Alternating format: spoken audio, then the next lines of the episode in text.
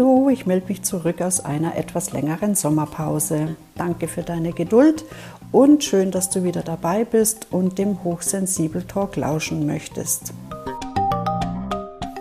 Heute soll es um Überreaktion gehen. Im letzten Podcast hatten wir ja angesprochen, wie ich ähm, reagieren kann, wenn ich mich durch Geräusche äh, geärgert fühle, bis hin sogar bedroht fühle. Und ich habe mir darüber nochmal Gedanken gemacht, was der Grund ist, weswegen wir so reagieren können. Wenn du dir also zunächst mal deine eigene Überreaktion durch den Kopf gehen lässt, die du jüngst mal bei dir erlebt hast, wie hast du reagiert? Warst du eher in, in Angriff, im Angriffsmodus oder hast du dich dann zurückgezogen und äh, hast dich verschlossen und warst deswegen dann mit dir unzufrieden, weil du hättest gerne mehr gesagt oder, oder noch was gefragt oder dich anders verhalten? Also Überreaktionen können ja unterschiedlich ausfallen. Da hast du sicherlich auch schon andere Menschen erlebt, die anders acten als du was man dann oftmals nicht nachvollziehen kann. Wie kommt jetzt jemand dazu, in der Form konträr zu uns überzureagieren? Also da unterscheiden sich ja auch die erhöht neurosensitiven Menschen darin. Und welche Reaktion war bei dir? Mit welcher Reaktion warst du nicht so einverstanden? Unabhängig davon, wie deine Reaktion, deine persönliche Reaktion war, ist an einer Überreaktion unser Nervensystem beteiligt. Unser Nervensystem verfügt über ein inneres Überwachungsprogramm und dort wird eingestuft, ob das, was wir von draußen wahrnehmen, sicher ist oder ob es uns gefährlich sein kann. Und oft ist es uns überhaupt nicht bewusst, was wir, also was im Hintergrund, im Unterbewusstsein abläuft. Das Nervensystem reguliert sich einfach selbst. Das sind unbewusste Prozesse von einer äh, Wahrnehmungsverarbeitung, auf die wir willentlich erstmal keine, keinen Einfluss haben sondern unserem Nervensystem fast ein bisschen ausgeliefert sind, erstmal, weil sich selber reguliert. Und es lohnt sich deswegen, sich dem Nervensystem zu widmen. Denn wir können nämlich auch Einfluss auf unser Nervensystem nehmen. Wir können uns das Nervensystem zum Verbündeten machen, äh, durch Übungen Einfluss nehmen um uns davor zu bewahren, dass wir unbewusst in einen, in einen Zustand des Nervensystems geraten, welches uns in ein ungünstiges Verhalten bringt. Da finde ich also die Polyvagaltheorie von dem Stephen Porges sehr interessant. Er und Deb Dana haben zusammen äh, geforscht und äh, untersucht, was sich, ähm, wie sich das Nervensystem auswirkt. Und die, die Deb Dana hat ein tolles Buch dazu geschrieben und das würde ich euch sehr empfehlen. Das heißt Der Vagusnerv als innerer Anker. Angst und Panik überwinden, Ruhe und Stärke finden. Kurz zum Inhalt.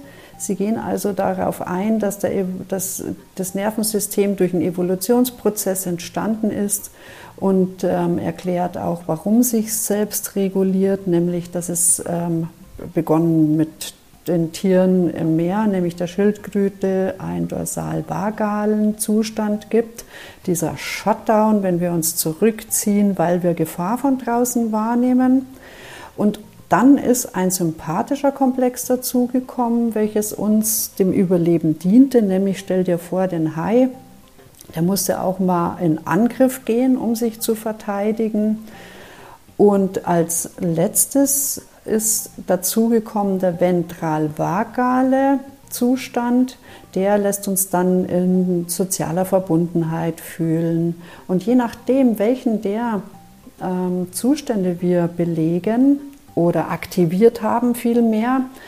Ähm, so fühlen wir uns auch der Welt ähm, zugetan, also wie wir sie empfinden und wie wir mit ihr in Kontakt treten. Sind wir also ständig im sympathischen Komplex, würden wir ja ständig äh, im, im, im, Angriffsmodus unterwegs sein und ständig damit ähm, beschäftigt sein, wie ich jetzt die nächste Gefahr ausschalten kann. Bin ich in dem dorsal-vagalen Zustand, bin ich ständig mit der Flucht beschäftigt, beziehungsweise mit, Rückzug und ähm, dieses sogenannte Todstellen.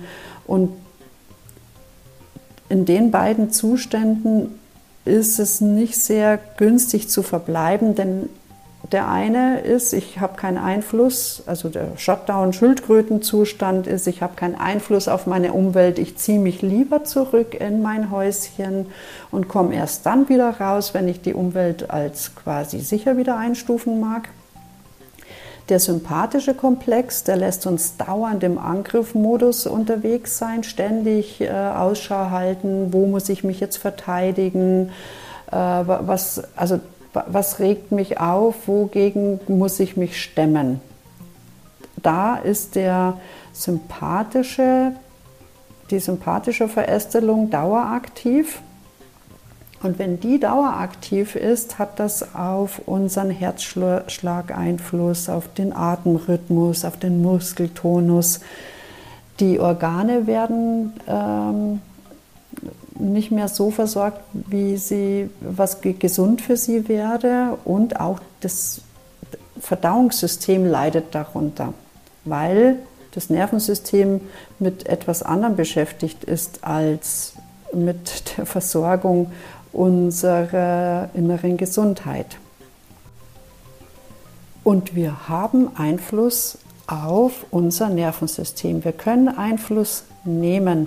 Und das beschreibt die Dana in ihrem Buch ganz toll und die gibt uns auch ähm, in ihrem Buch schöne Übungen an die Hand, wie wir mit unserem Nervensystem zusammenarbeiten können. Wie wir merken, in welchem Zustand es sich gerade befindet und um bewusst Einfluss zu nehmen, in den ventral-vagalen Zustand zu kommen. Also dieser Zustand, in dem wir uns den Herausforderungen des Tages stellen wollen, uns mit anderen verbinden wollen, mit ihnen kommunizieren wollen, uns den Fluss des Lebens anpassen und uns aktiv in das Leben einbringen. Wir haben die Möglichkeit, auf unser Nervensystem Einfluss zu nehmen, dass wir diesen Zustand erreichen können.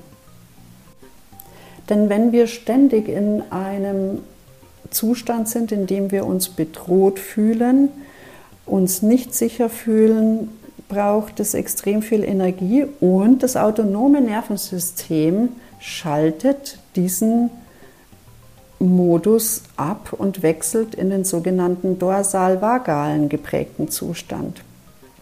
Da gehen wir dann nach Schema F vor, da haben wir eine Antriebslosigkeit, wir koppeln uns von anderen ab, ziehen uns zurück bis hin, dass wir auch keine Hoffnung haben auf, dass es irgendwie besser werden könnte. Und manchmal kommt es auch vor, dass man dann aufgibt und sagt, ich komme jetzt überhaupt nicht mehr vorwärts, niemand kann mir helfen.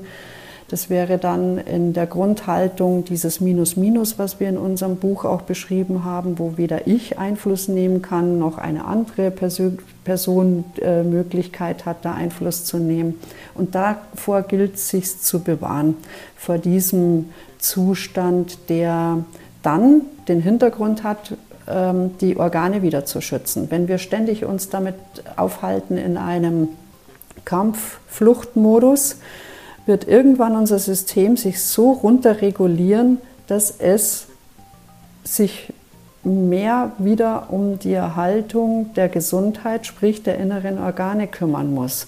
Ähm, also meine Vermutung ist, dass es sich dann bei diesem Zustand um den Burnout-Zustand handelt, wenn der gesamte Organismus, Psyche und äh, unser physischer Körper nicht mehr ähm, ausreichend versorgt wird mit Energie, um sich gesund zu erhalten.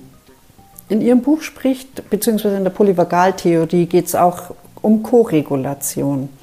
Wenn wir uns ähm, als Kinder an unsere Eltern oder Bezugspersonen gewendet haben, haben wir uns immer in, in Absicht der Koregulation an sie gewandt, weil dieses System der Eltern uns zum Überleben wichtig war, weil wir uns selbst ähm, noch nicht ähm, körperlich oder emotional in der Lage waren, unsere Bedürfnisse zu stillen. Und wenn wir das jetzt im Erwachsensein ähm, auch im Moment vielleicht gerade nicht so in der Lage sind, das zu tun, haben wir die Möglichkeit der Koregulation, dass wir uns eben an andere, im Moment vielleicht stabilere Systeme wenden können.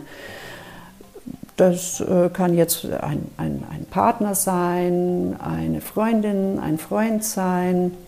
Manchmal äh, ist auch der Gang zum Experten sowas wie eine Koregulation, die uns in dem Moment in der Lage sind aufzubauen, wenn wir Unterstützung brauchen. Also das dürfen und sollen wir unbedingt auch nutzen, diese Koregulation, weil nach der Polyvagaltheorie, nicht nur nach der, beeinflussen sich gegenseitig unsere Nervensysteme ja auch. Das merken wir erhöht neurosensitive Menschen ja auch daran, dass wir die Stimmungen der anderen wahrnehmen können, ohne dass sie es aussprechen, ohne dass wir sie vielleicht noch sehen müssen, äh, an ihrer äh, gesamten Mimik, Gestik erkennen können, wie es denen geht. Das kann man teilweise äh, auch spüren, wenn wir keinen, also un, uns nicht ansehen können. Und diese Koregulation ist ein vorprogrammiertes Bedürfnis nach Verbundenheit bei uns. Da suchen wir eine sichere Verbindung zu anderen. Und die dürfen wir auch ja als Erwachsene immer, immer nutzen, wann immer wir die brauchen. Wenn du also bei dir feststellst, dass du erfüllt bist mit einer chaotischen Energie, wenn du ständig mobilisiert bist für einen Angriff oder du das Gefühl hast, dass du eher zur Flucht neigst oder in dir die Angst oder eine Angst vorherrscht, vielleicht auch kann es eine Wut sein, die vorherrscht, dann bist du im sympathisch geprägten Zustand. Und zwar schon ziemlich lange, wahrscheinlich ziemlich lange in diesem sympathisch geprägten Zustand ohne Pause da fehlt dir die Entspannung, also der Ausgleich dazu. Das ist deine Möglichkeit, dich gesund zu erhalten, zwischen, bewusst zwischen diesen äh, Zuständen hin und her zu, zu schalten. Einmal zwischen dem sympathisch geprägten Zustand, welches im positiven Sinne das System der Aktivität ist, wo wir Ausschau halten, was ist jetzt der nächste Schritt, was kann ich verändern, was kann ich verbessern, wo wir mit, mit Optimierung beschäftigt sind und mit Aktion. Wenn dieser sympathisch geprägte Zustand in den negativen Bereich umschlägt, weil wir ohne Pausen, ohne, ohne Ruhe, also Erholungszeit, uns darin befinden, wechselt es in die chaotische Energie, welche für uns nicht mehr sehr sinnvoll ist, wenn wir dann mit unseren Mustern reagieren, denken und uns verhalten, vielleicht äh, mit Mustern, die wir in unserer Vergangenheit mal gesehen haben oder uns äh, an, zugelegt haben, weil wir damals mit damaligen Denkweisen und Erfahrungen gedacht haben, uns so oder so zu verhalten, was im Nachgang heute aus der Erwachsenensicht gar nicht zuträglich mehr für das Hier und das Jetzt ist. Also deshalb achte darauf, dass du regelmäßig deine Pausen einlegst, denn dann bewahrst du dich davor, dass dein autonomes Nervensystem umschaltet in diesen dorsal-vagal geprägten Zustand, wo es dich vor Überlastung schützen will und komplett in eine andere Richtung geht, nämlich nur noch nach Schema F äh, vorgehen, antriebslos abkoppeln, Hoffnungsverlust und dann aufgeben. Also achte gut darauf, dass du dich nicht dauerhaft ähm, in diesem sympathischen geprägten Zustand aufhältst. Es gibt nun also verschiedene Möglichkeiten, wie wir von innen heraus über den Herzschlag, über den Atemrhythmus, über Muskeln unser Nervensystem beeinflussen können. Und durch den Wechsel in einen anderen Zustand uns Erholung zu verschaffen. So, welche Möglichkeiten es da gibt, möchte ich dir gerne eine in der nächsten äh, Folge vorstellen. Da habe ich eine Interviewpartnerin, die uns eine schöne Technik vorstellt. Und wenn du dich heute gefragt hast, wo ist denn der Jörg geblieben? Es gibt eine kleine Veränderung im Hochsensibel Talk. Ich werde ihn zukünftig alleine weiterführen. Jörg wird ab und zu mal noch dazukommen, je nachdem, wie viel Zeit er zur Verfügung hat. Denn seine Zeit geht mehr in Richtung der Ausbildungstätigkeit, Lehrtätigkeit als Transaktionsanalytiker. Danke dir fürs Zuhören und vielleicht möchtest du bis zur nächsten Episode immer mal wieder reinspüren, welches Nervensystem gerade aktiv ist. Ich freue mich auf dich, wenn du auch beim nächsten Mal wieder dabei sein möchtest. Bis dahin wünsche ich dir alles Gute, deine Manuela Therese. Und wenn dich die transaktionsanalytischen Konzepte interessieren, lies gerne mehr in unserem Buch Ich bin hochsensitiv und okay.